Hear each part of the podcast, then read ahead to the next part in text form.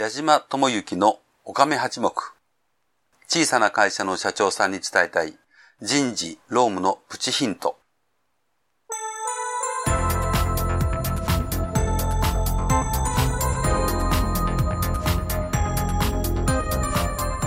矢島智之のおかめ八目。小さな会社の社長さんに伝えたい人事労務のプチヒントは、中小企業の社長さんに会社を良くするヒントをお伝えしたいという思いでお届けする番組です。中小企業の社長さんにとって人事労務ほど難しい問題はありません。そんな難しい人事労務について、労務担当の経験が豊富な社会保険労務士、矢島智之が、会社の外にいるからこそ見える意外な解決策や経営者が気づかない見方をお伝えしていきます。皆さんこんにちは。社会保険労務士の矢島智之でございます。今回からは中小企業における社員教育について、えー、お話をさせていただきたいと思っております。社員教育というのはですね、大変大きなテーマでございますし、うんそうかといって大雑把な話ではないんですよね。えー、細かなところまでお話をし始めますと、かなりそのボリュームのあるお話でございますので、えー、私の方がこのポッドキャストでお話しする話っていうのは、まあ、おおよその話、概論のような話になってしまいますが、うん、一つ考え方としてですね、参考にしていただければと思ってお話をさせていただきます。まあ一番最初にですね、中小企業の社員教育ということを私口にいたしました。中小企業の経営者の方からしますとですね、えー、社員教育に中小企業も大手企業もあるのかと思われるかもしれませんが、まあ、私が、えー、まあ、これまでですね、えー、社員教育とかに、まあ、関わらせていただいたケースを考えますとね、あの、大手企業の、上場企業とかの大手企業従業員数が数千人、1万人、2万人とかね、そういう企業さんの社員教育の目指しているものと、中小企業の経営者がお考えになるべく社員教育っていうのは、まあ、明らかに違うと思います。で、ここでその違いについてお話をしましてもね、あまり意味ないわけでございまして、中小企業の社員教育というのはこうあるべきだというお話をさせていただきますとね、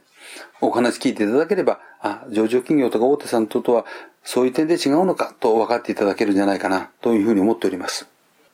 で、まず最初にですね、大手企業さんではなく中小企業さんの経営者の方に、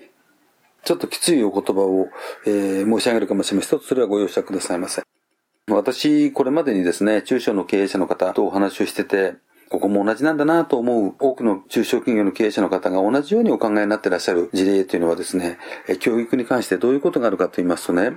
社員はですね、教育をすれば育つんですよと。まあ時間をかけてじっくり育てていけば社員は成長しますよと。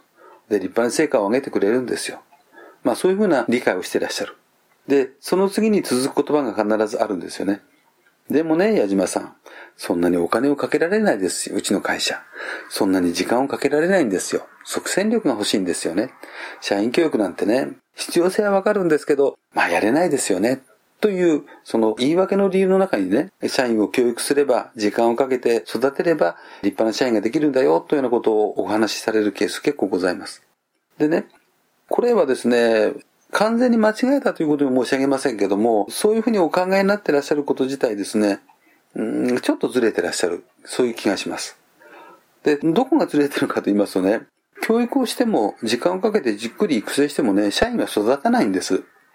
で、どうして育たない、育たないかと言いますとね、その社員が育とうとしないからなんですよね。で、社員が育とうという思いがあるときに教育をしたり、じっくり時間をかけて育成すればですね、社員は育つ可能性はあります。ありますが、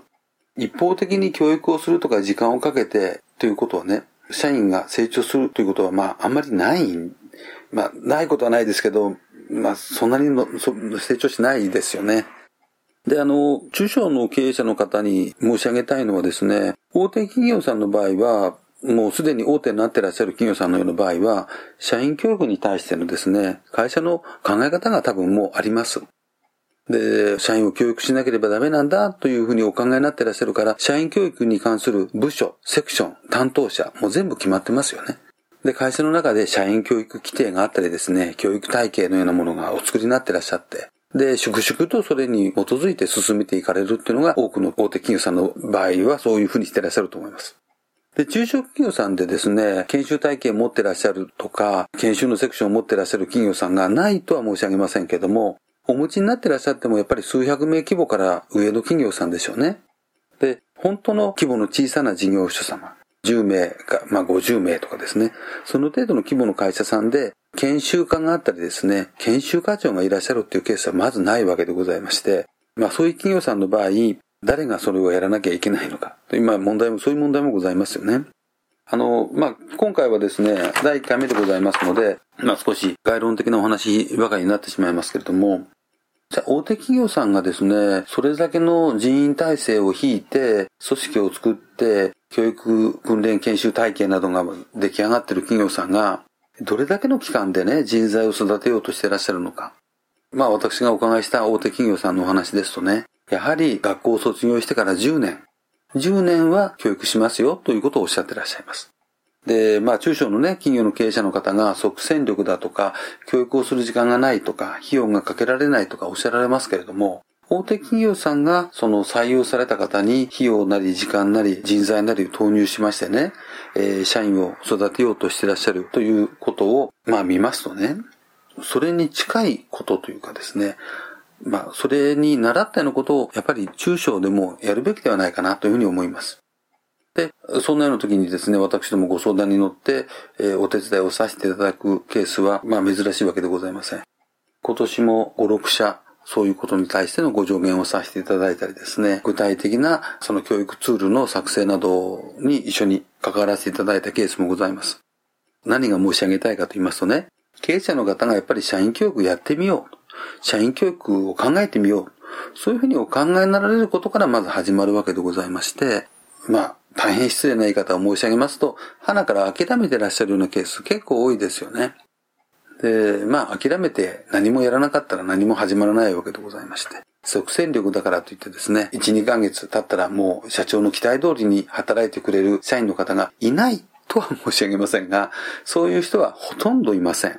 で、どんな企業さんでも、大手企業さんでも、業績が順調な企業さんでも、必ず雇われた方を教育をされます。その教育をすることに対しての、まあ、やり方ですとかですね、まあ、熱意、費用、その他諸々によって、その結果に差が出てくるとは思いますけれども、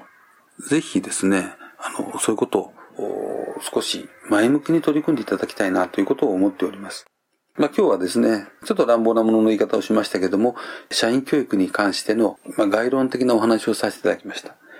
えー、次回からはですね、もう少し具体的にこんなような視点で考えていただいたらどうだろうというですね、私の所見などを申し上げたいと思っております。お聞きいただきましてありがとうございました。失礼いたします。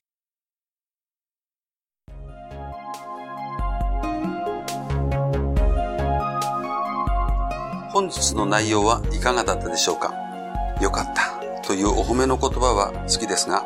ちょっと違うんじゃないの？というご意見も大歓迎。人事労務に100点の答えはありませんから。この番組では感想や質問などを受け付けています。また、矢島と番組をご一緒していただけるゲストも大募集しています。矢島社会保険労務士事務所のサイトにありますポッドキャスト配信ページのお問い合わせフォームよりお待ちしております。サイトは、飛騨の社労士で検索してください。ではまた次回この番組でお会いしましょう。矢島智之でした。